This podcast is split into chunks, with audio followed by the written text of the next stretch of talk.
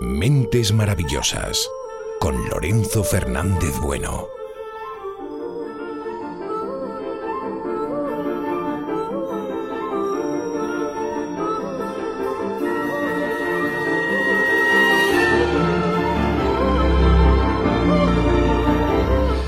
Hola, ¿cómo estáis? Mirad, hoy vamos a cerrar esta sección veraniega, al menos de momento, con alguien a quien a fuerza de tiempo, carretera y muchas vivencias, se ha convertido en una de esas mentes maravillosas que se vuelven imprescindibles en la vida de uno. Sé que cuando nos juntamos es porque comienza una nueva aventura, y sé que sin esas aventuras ya nada sería igual. Durante décadas ha producido y dirigido cientos de los mejores documentales de nuestro país. Primero con la productora Transglobe Films, después con Volcán Producciones. Su trabajo se ha emitido en los canales internacionales más importantes y también en los nacionales, porque hay que decir que series como La Ruta de las Córdobas o Mundos Perdidos en su momento fueron la gran apuesta de, por ejemplo, Televisión Española. Hace años, el destino, el destino que ya sabéis que es muy caprichoso, en este caso para bien, nos unió. Él con su forma de ver la vida a través de una lente, yo con mis misterios. Desde entonces hemos hecho casi una decena de series juntos, en las que la historia, el misterio y el gusto a la hora de tratar la imagen han sido las señas de referencia, al punto de que la última de ellas, extraterrestres, ellos están entre nosotros, que como sabéis se emite en DIMAX, ha sido nominada a los prestigiosos premios Iris que imparte la Academia de Televisión en España.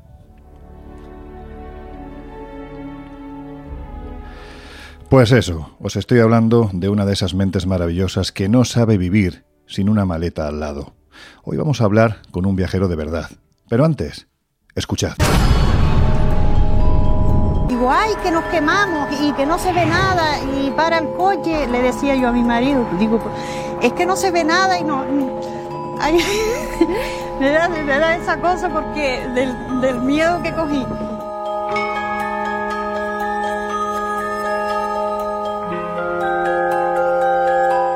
Repente la luz se vino por el aire y se quedó en medio de la playa a unos 11, 12 metros de nosotros, en altura.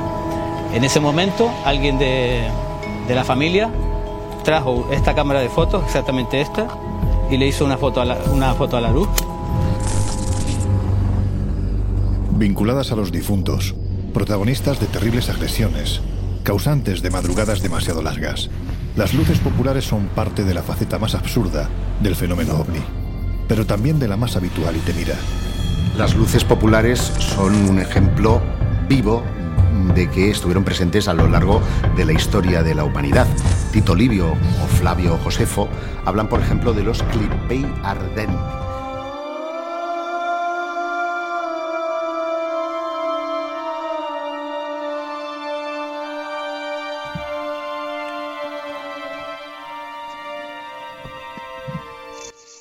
Bueno, esto que habéis escuchado es el resultado de, muchos kilómetros, de muchas entrevistas, es uno de los promocionales ¿no? que suele hacer D-Max, en este caso de la primera temporada de la serie Extraterrestres, que dirigió, que dirige y que dirigirá, estoy seguro, un querido amigo con el que cada vez que me voy de viaje siempre lo digo, esto es como si fuera un parque de atracciones. Jorge Linares, si estás ahí, como dirían los invocadores de las antiguas Ouijas, manifiéstate. Aquí estoy, aquí estoy. Ese vaso va hacia el sí. Aquí estoy. Oye, mira. ¿Cómo estás, Loren? Pues encantado, hombre, de, que esta, esta quinta sección de, verano del mes de agosto, bueno, pues la cerremos con, contigo y además es un canto a la esperanza, también te lo digo, porque ahí hay una, una idea, un proyecto futuro también para, para radio, también para el Colegio Invisible, en el que tú participarás esbozándonos de una forma un poco más amplia lo que hoy nos vas a contar, porque si algo caracteriza tu trayectoria, aparte de la, enorme, el enorme bagaje ¿no? que hay de producciones audiovisuales, es la cantidad de kilómetros que te has hecho, es que te has recorrido el mundo. Eh, sí, la verdad es que he tenido esa suerte. Eh, antes, eh, sabiendo que me ibas a llamar y tal, he estado pensando, llevo desde el 5 de julio en Madrid y no recuerdo la última vez que me ha pasado esto. o sea, fíjate que estoy teletrabajando en casa porque estoy con un proyecto y tal, estoy delante del ordenador muchísimas horas al día y, y pensé, oye, llevo desde el 5 de julio sin, sin ir a ningún lado. Y, y, la verdad es que me sorprende mucho, ¿no? Pero bueno, ya llegará. Bueno, yo me imagino que además los que te conocemos muy bien sabemos que desde el 5 de julio es muy probable que a partir del día 6 estuvieras haciendo lo de la niña del exorcista, ¿no? O sea, subiéndote por las paredes porque, porque a ti las casas no se te caen encima. Sí, no, no, no, no. Y, mis, dos, mis dos palabras eh, favoritas que son me aburro. Hay un escritor, Jorge, que no te voy a decir que me lo haya leído, sino que esto no, uno no puede quedar en plan repelente. Dice el escritor no sé cuánto, una frase hecha. No, esta frase la he buscado porque evidentemente no sé quién es Omar Khayyam, pero el caso es que me ha gustado su frase porque dice que la vida es un viaje y quien viaja vive dos veces. Y tú, querido Jorge, yo creo que ya la has vivido por lo menos el mismo número de viajes que has hecho. Que por cierto, si tuvieras que dar un número, es decir, ¿sabrías decir cuántos países más o menos has visitado? Eh, países, países, ¿eh? Sí, sí, no, no, no contamos con que en Estados Unidos los estados parecen países. Sí, también es verdad. No, pues no sé, países realmente yo creo que estoy entre 55, 60 países y si ya cuentas estados eh, de, por ejemplo, de Estados Unidos, pues ya nos vamos a 70 o sí, por ahí. O sea, lo que nosotros, según las medidas del Colegio Invisible, se llama un porrón de, lugares a los que a los que un porrón de kilómetros. Luego, hombre, eh, también es verdad que es repetido, ¿no? O sea, como, como te pasa a ti, ¿cuántas veces ya has ido a México? Mm, sí, sí, sí. sí. Pues, Claro, pues eso, ¿no? Bueno, es que la filosofía un poco es que un país para, para conocerlo bien, pues no vale con irte una semana, es que ni siquiera un mes, es decir, es que hay que repetir y repetir y repetir. Efectivamente, Mira, yo tengo una anécdota eh, curiosa que es el país de eh, Georgia. Yo estuve 25 días, ¿correcto? Estuve en 22 hoteles. Eso, y ninguno repetía ciudad, con lo que imagínate hay, hay, muchas veces que dices, joder, si es que no, no, no he visto el país. Eh, lo he visto en, metido en un coche. ¿no? Lo que sí has visto es la pues maleta, ¿no? La maleta la has visto, pero mucho además. Bueno, la maleta, yo ese, ese viaje en cuestión decidí cambiar maleta por la apertura porque era imposible, al final la ropa era la misma todos los días, porque era, era pues eso, y además llegabas a las 10 de la noche, ¿no? Quiere decir que no eran ocho horas de trabajo, ¿no? Oye, una cosa importante, porque tú, tú, en fin, te metes en esto del mundo audiovisual, vamos a decir que no es una cosa que te nazca desde que eras un adolescente. Efectivamente, o sea, decir, ¿cómo, cómo, ¿cómo, se te ocurre meterte en este lío? Porque realmente es un lío, un lío muy apetecible y, y, que los que nos metemos al final nos enganchamos tanto que yo creo que se queda metido ahí en la masa de la sangre y es muy difícil ya salir de ahí, no te atrapa.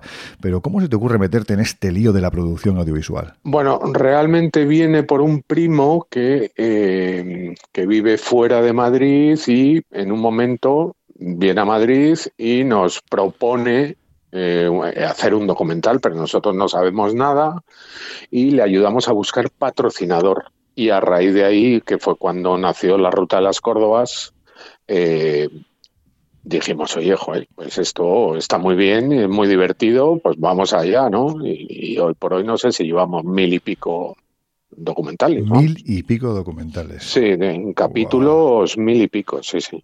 Qué barbaridad.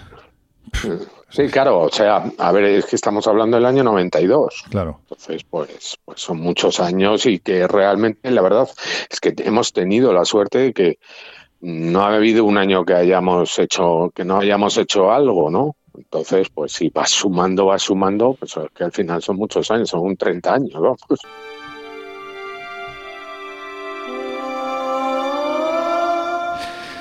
Vamos a entrar en, unos minutos ¿no? En, lo que es la parte más profesional, pero sí me gustaría rascar un poco en el alma del viajero, ¿no? en la parte más personal, ¿no? porque a mí me gustaría saber, sobre todo quienes están al otro lado de los micrófonos de Onda Cero, que seguramente no conocen muy bien los intríngulis, ¿no? las entrañas de, lo que es un reportaje o una serie más allá de lo que se ve a través de la, de la pantalla, es decir, lo que es meterte en el corazón de, de la misma. ¿Cómo es la vida de un productor que además te pegas meses rodando, podemos decir que muchas veces en los lugares más insospechados? ¿Cómo es tu vida? Eh, bueno, a ver, em, hablamos de que eh, hoy en día no, no tiene nada que ver como cuando yo empecé, evidentemente, eh, o sea, el tema familiar y tal es muy, muy complicado, sobre todo cuando yo, como te digo, empecé, realmente los teléfonos que llevábamos nosotros eran teléfonos vía satélite que costaba 12 dólares el minuto, con lo que tenía... Joder, nos quejamos ahora. ¿eh? Claro, podías llamar una vez a la semana cada uno del equipo y tal, y eso, pues, la familia, la verdad. Yo te hablo de, viajes de un mes, mm. de 50 días, eh, o sea, viajes muy largos. Es muy complicado. No, la familia no, al final no funciona. O sea que es muy difícil conciliar lo que es el trabajo, esta pasión con, con una familia, vamos a decirlo así, convencional. Claro, es, es, complicado porque, oye, eh, digamos que las tareas familiares se supone que las tienen que compartir eh, todo, todos los miembros de la familia, ¿no? Yo he llegado a tener algún año de estar más de seis meses en total fuera de mi casa. Claro, entonces, eh, pues imagínate, eso, una familia con dos, tres hijos, pues al final, o, si es la mujer la que viaja, es el, el, padre el que tiene que encargarse, al final es complicadísimo, ¿no? Y Jorge, esto es un, en cierto modo, vamos, no, y en cierto modo y en realidad es un, es un sacrificio tremendo tanto para ti como para la gente que te quiere. Quiero decir que, que al final, tanto, tanto pesa la pasión por, por este trabajo. Eh, eh, a ver, a medida que pasan los años es cada día más exagerado. O sea, ah. eh, yo hoy por hoy ya sabes que eh, yo teniendo un hueco en, en, Madrid porque no estoy grabando contigo, por ejemplo, o mm. tal, sabes que yo necesito marcharme. Claro. Entonces, eh, eso al final que se convierte en, en, una, una especie de droga, ¿no? Al mm. final eh, yo me meto 30 horas de viaje, yo acabo de llegar de, Camboya, me he metido 37 horas de vuelta, llego a Madrid y, estoy bien, quiero decir. Eh, eh, yo no sé ya si es la costumbre o, y la necesidad. Yo creo que la necesidad aquí es absolutamente eh, cada día es peor. O sea, que llega, no sé si ese se puede definir así, pero entonces llega un momento en tu vida, después de, de estar pues, pues tantos años viajando, viajando, viajando, que llegas a tu casa y casi casi te sientes desubicado, ¿no? Es decir, llegas después de 37 horas, madre mía, qué paliza me he pegado, y al día siguiente estás diciendo, me quiero volver a ir. Sí, Sí, sí, lo que pasa es que eh, lo que pasa es que, a ver, también disfruto estando en casa tranquilo, eh, paso unos días y tal, y bueno, ya estoy pensando en el siguiente. Es que es, lógico, al final es lo que he hecho, ¿no? Es como el que juega al tenis, eh, con 80 años sigue dándole a la, a la, raqueta, ¿no? Supongo que Rafa Nadal no podrá dejar de, de jugar en su vida, ¿no? Es un poco eso, ¿no? Eh, son, son trabajos además que son muy diferentes cada día. No es lo mismo que una persona que está en un bar, que todos los días atiende incluso a los mismos, las mismas personas, sino que tú cada día mm, oyes un idioma, eh, estás con gente diferente, con gente nueva. Entonces, eso al final te engancha muchísimo, ¿no? Mira, vamos a meternos de lleno ya en, lo que es la, producción tuya, ¿no? Porque es tremendamente extensa. Si tuvieras, esto va a ser difícil, ¿eh? Si tuvieras que acordarte de esa serie a la que por las circunstancias, por el contenido, por el rodaje, por lo que sea, dices, esta es sin duda a, las, a la que más cariño le tengo, ¿Cuál sería y por qué? Pero, a ver, ten en cuenta que he hecho muchos documentales unitarios. Eh, también puede también vale, también Vale. Sí, sí, sí, claro. Bueno, pues, hombre, a ver, eh, eh, eh, ir a la isla Georgias del Sur en un barco de vela de 16 metros y estar 50 días con peligro de muerte continuo, ataques de bichos, realmente le tengo cariño porque porque es una experiencia tan brutal y donde lo he pasado, lo pasé fatal, donde lo pasé genial, eh, pues podría decirte que ese. No por el contenido solo, ¿eh? No, no, no, no solo me fijo en el contenido, porque tú sabes perfectamente que yo me voy contigo a hacer eh, entrevistas, exactamente, entrevistas a abducidos y lo disfruto igual, porque a mí lo, que me gusta es estar con un grupo y, y hacer kilómetros y tal. Pero este, todo ese contexto que rodeaba a los primeros españoles que van en un velero al mar, eh, es el mar más peligroso del mundo donde ha habido miles de muertes, vamos. Entonces, pues, pues le tengo ese especial cariño, ¿no? Pues estamos en la serie, pero si tuvieras que decir ese país al que sin duda alguna volverías 400.000 veces si en una vida se pudiese porque es el que más te gusta, ¿cuál sería? País mierda. ¿Sabes qué me pasa? Que eh, mm, sudeste asiático, hmm. o sea, por ejemplo, eh, yo que sé, China eh, y Japón, tan diferentes, pero que me gustaron tanto. Pero también te puedo decir que Nueva York para mí es la ciudad, pero también te puedo decir que he estado en Uganda durante 10 días viendo bichos y que es que no te puedo decir, macho. O sea, es la, peor, la pregunta más difícil que me han hecho en mi vida.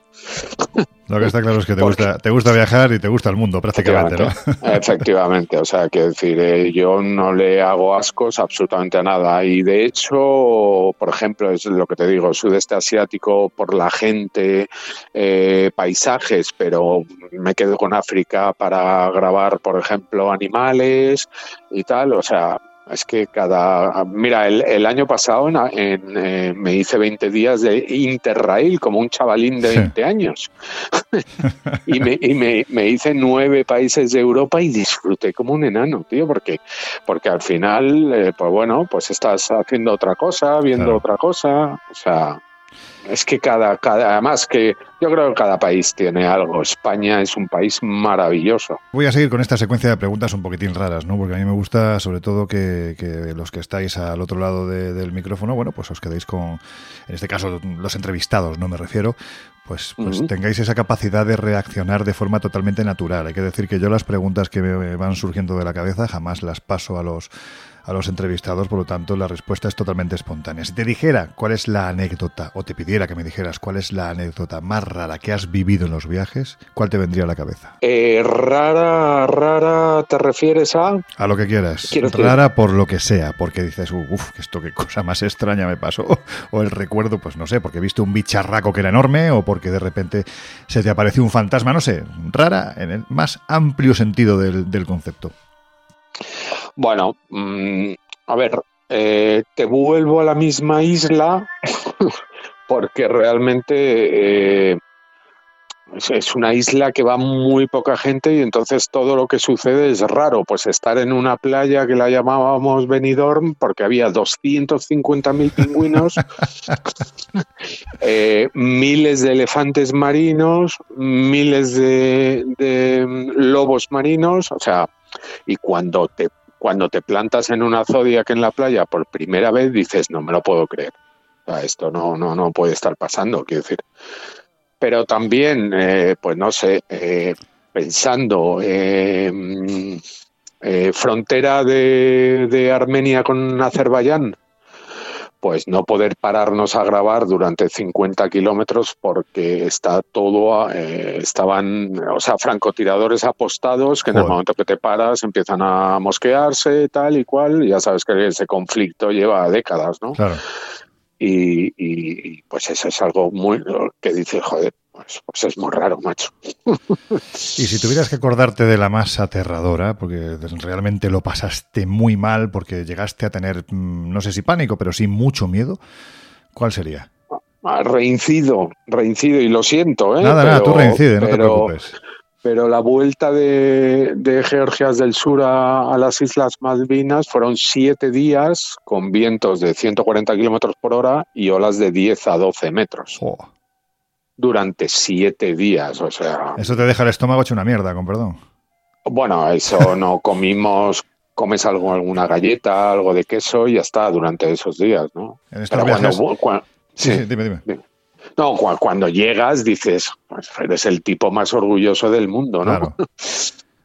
Porque además entiendo que en este tipo de viajes, Jorge, es más importante, más que el físico que pueda tener uno, que sea el tío más cachas, más fuerte del mundo, lo que importa es la fortaleza mental, ¿no? Sí, a ver, eh, eh, este tipo de viaje que te he dicho, otros son muchísimo, infinitamente más fáciles, ¿no? Pero, por ejemplo, esa convivencia entre los cuatro que íbamos de España y los tres de tripulación que estaban, ¿no?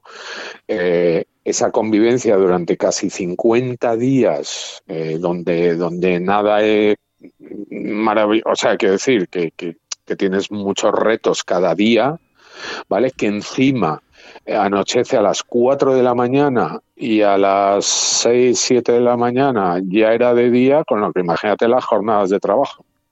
No, claro. Porque, claro, es un sitio además que tardamos 7, 8 días en llegar. Entonces, pues tienes que aprovechar, ¿no? Eh, mentalmente sí, tienes que aguantar muchísimo y si el de al lado se pone tonto, te tienes que aguantar y Claro. sí, sí, la verdad es que mentalmente, luego físicamente, a ver, eh, yo cada día, ya sabes que yo me hago todos los días ya 15 kilómetros andando porque, Ya has subido a 15, jolín. sí, sí, claro, sí, porque al final eh, tienes que estar en forma, ¿no? Claro. Si no, hay, hay viajes que no, que no, que no se aguantan. Bueno, pues mira, seguimos con esta secuencia de anécdotas. Si tuvieras que acordarte de la más enriquecedora, porque te supuso un aprendizaje brutal, ¿cuál sería? Venga, vamos a dejar las Georgias a un lado y Sí, sí, vale, vamos vale. a otro sitio. Pues no sé qué decirte. Mira, Guatemala fue algo que aprendí muchísimo porque mm, iba además con dos personas que conocí el día que llegué. Y luego que, Guatemala capital es completamente diferente. A medida que te vas alejando, llegas a Tikal, o sea, tiene una diversidad brutal. ¿no? Tienes desde, eh, pues eso, animalitos en la selva, eh, eh, a, a- a poblados maravillosos de gente maravillosa y eh, muy peligrosos de tener que pasar a toda pastilla porque son narcotraficantes todos. Joder, pues qué gente más amable, ¿no? Claro. Pero ahí sí que fue enriquecedor. ¿Por qué? Porque yo normalmente cuando viajo, viajo con gente que conozco muchísimo. Mm. Pero aquí eran dos personas. Yo llevaba un operador de cámara y un conductor que no conocía absolutamente nada y me tiré un mes con ellos. ¿eh? Joder, o sea que al final casi casi como si fueran familia, vamos. Efectivamente, bueno, he tenido incluso, luego he seguido teniendo eh, contacto con ellos y tal, pero sí que la verdad es que me enriqueció bastante. Luego ver la burocracia, me tiré 10 días antes en la ciudad de Guatemala eh, esperando a firmar el contrato, 10 días metido en un hotel y todo eso te hace pensar muchísimo, ¿no? Y sí, la verdad es que fue, estuvo muy bien. Oye, Jorge, yo sé que esta pregunta, vamos, es una pregunta retórica porque sé lo que me vas a contestar. Pero si nacieras otra vez, ya sabes, ¿no? ¿Volverías a hacer lo mismo? Joder, ojalá. Si claro, claro, si, si tuviese la oportunidad, si me da esa oportunidad la, la nueva vida, sí, claro, por supuesto. Sí. Vamos, de hecho, yo, eh, eh, yo creo que moriré haciendo algo, aunque sea solo. Ya sabes que hace poco se me ocurrió hacer unos documentales que sé, se sé. llaman Me voy solo y que lo he hecho, lo he hecho. Y, y bueno, eh, eh, yo creo que sí, seguiré viajando mientras el cuerpo me deje, seguiré haciéndolo hasta que hasta que no pueda más. Cuando no pueda más, probablemente me apague bastante. Eso también lo sé. Bueno, pues mira, vamos a unas notas que me pasaste hace unos meses. Son Sí. notas relativas a destinos en los que has vivido, pues como estamos viendo, experiencias muy interesantes. Y me vas contando, porque seguro que detrás del galimatías que voy a leer, que son, bueno, pues nuestras notas internas, ¿no? Seguro que Sí. hay historias únicas. Vamos a repasar un par de ellas solo porque ya se nos está acabando el, el tiempo y sobre todo porque además me apetece que aquí hay, bueno, pues mucho contenido. Esto estoy convencido de que en un futuro se acabará convirtiendo en algo que nuestros oyentes van a agradecer. Pero mira, por ejemplo, voy a la primera nota. Argentina, orcas. Un mes en Península Valdés para grabar las orcas cazando en la orilla. No hay suerte, pero dos días antes de irnos, desde un acantilado pudimos grabar una madre enseñando a sus crías a cazar un elefante marino. Llamaron al acantilado Punta Milagrito. ¡Buah! Sí. ¿Qué recuerdas de esto? Bueno, recuerdo mm, ese estrés de decir eh, no entran las orcas, no, son, no entran las orcas, las orcas siempre las grabábamos desde la orilla, pero nada, la aleta y ya está. Ya sabes que en Península Valdés hay una playa en concreto donde eh, es el único sitio además donde varan, ¿vale? Se montan, digamos, se suben a la orilla y cazan a las, a las crías ¿no? de, de lobos marinos no lo conseguíamos, el tiempo apremiaba y casualmente desde un acantilado vemos como una madre y dos crías se acercan a un elefante marino, además, que no es normal.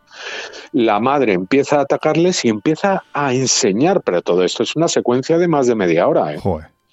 Es decir, cuando acaba todo, el elefante marino está absolutamente muerto, se lo llevan al padre que está esperando como a 100 metros y el padre es el que se lo come. Anda. Sí, sí, no, la verdad es que la secuencia, entonces, ¿qué pasa? Que como cuando tú vas a este, este tipo de parques nacionales y tal, eh, vas con un guarda, ¿no? Y ese guarda que vivió con nosotros todos los días y tal, le puso a ese acantilado que no tenía nombre, le puso punta milagrito, por el milagro de haber grabado algo, porque es que si no nos íbamos un poco... Claro.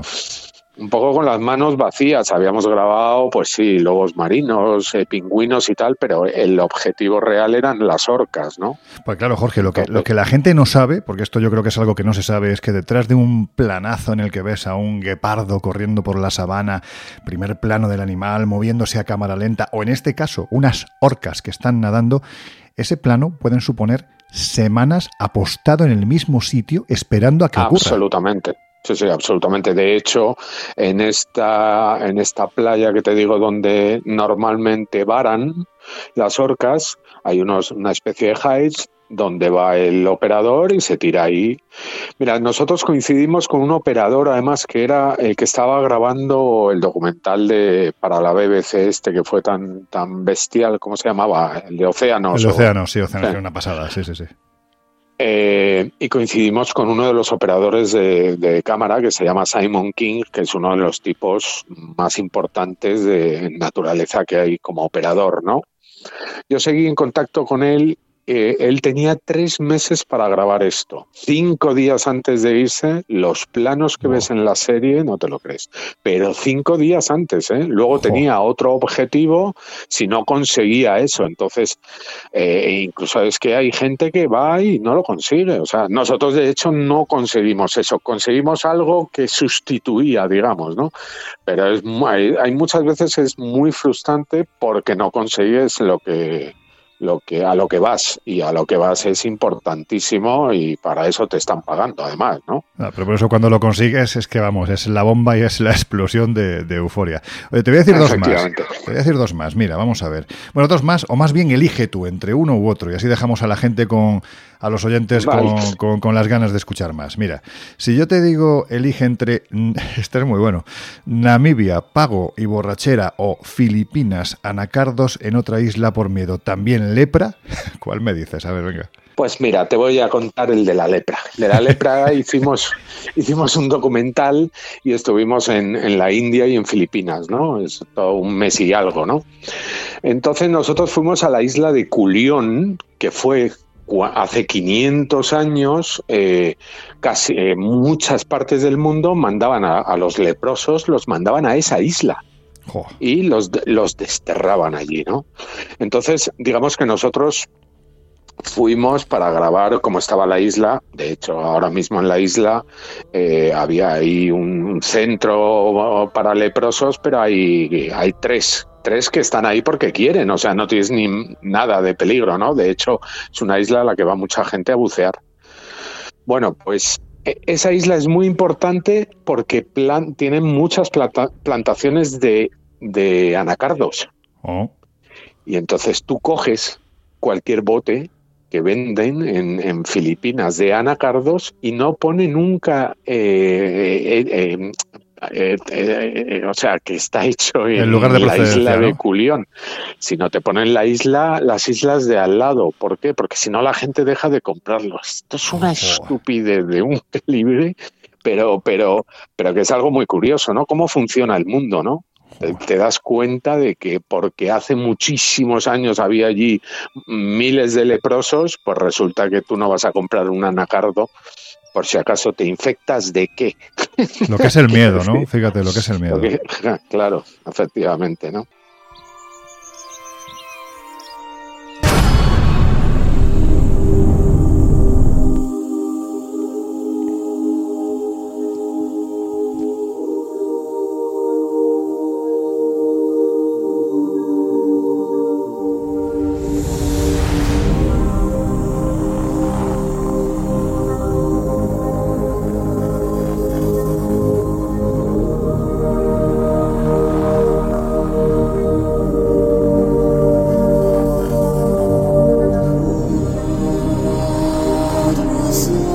Pues esta música lo que indica es que nos acercamos ya al final de esta entrevista, de esta charla, ¿no? Entre, entre amigos.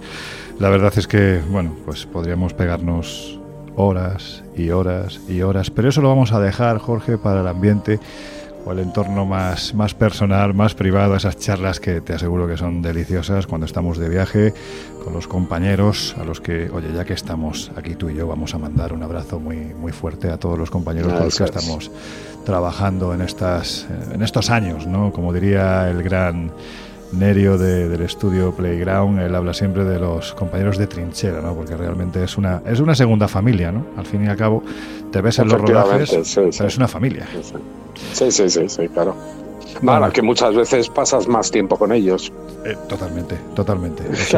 y, a veces incluso hasta, bueno, no voy a decir nada porque si no me van a acabar colgando.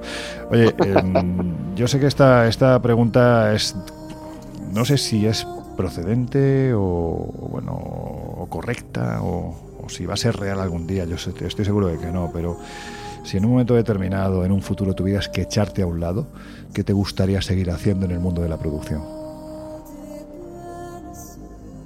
Eh, echarme a un lado en el sentido, por ejemplo, de dejar de dirigir o de, de, decir? de dejar de hacer kilómetros como hasta ahora, porque, porque bueno, pues porque de repente tengas 90 años y ya el cuerpo no te dé para más. Claro, sí, bueno, es que eso va a suceder, además. Claro. Quiero decir, la verdad es que no lo tengo claro. No tengo eso claro. Eh, vamos, de hecho, no tengo claro que me eche a un lado simplemente, sino que quizás en el momento que yo ya no pueda, digamos, aguantar este tipo de viajes o, venga alguien eh, que dirija fenomenal también y que sea más joven y tal, que por supuesto lo aceptaré, mm, yo creo que no me echaré a un lado, me retiraré y seguiré viajando. Yo solo, yo solo o en compañía, vamos, mm. pero pero no sé si llegaré a, dedicarme a otra cosa en la producción, la verdad. No, no, no lo tengo claro. ¿eh? Bueno, pues hasta que ese momento llegue, como más o menos vamos casi, casi, casi paralelos ¿no? en esto de, del crecimiento y, de, y de la edad, estoy seguro de que hasta que eso llegue seguiremos disfrutando muchísimo de los viajes, de los kilómetros, de las series y sobre todo de la compañía y de esta pasión que cada uno en su ámbito, al final es lo que te une, ¿no? Tú con tu dirección de, series, eh, los demás pues con nuestras cositas de misterio, al final confluimos en qué? En que nos encanta coger la maleta e irnos lo más lejos posible, así que que eso sea durante muchísimos años, a ser posible en compañía, ya sabes que esta sección se llama Mentes Maravillosas, pues en compañía de mentes tan maravillosas como la tuya, querido Jorge fenomenal. Eh, ojalá que sea así. Te agradezco la entrevista, me lo he pasado muy bien, oye. Pues oye, yo me alegro de que te hayas pasado bien. Espero que a no tardar mucho esto se convierta en una rutina semanal, porque estoy convencido de que nuestros oyentes lo agradecerán. Verán que hay muchas formas de viajar, que una cosa es un turista y otra cosa es un viajero. Y en este caso, en ti tenemos a uno de los mejores viajeros a los que se puede recurrir. Por lo tanto, pues eso, por aquí andarás. Jorge, que ha sido un placer, que un abrazo enorme, que nos vemos dentro de poco a saber dónde y con qué historias, pero seguro que nos volvemos a ver dentro de poco. Venga, pues me alegro muchísimo de haber hablado contigo y espero que sea más asiduamente. Que así sea. Un abrazo muy fuerte. Nos vemos pronto. Un abrazo. Chao, chao. Hasta luego.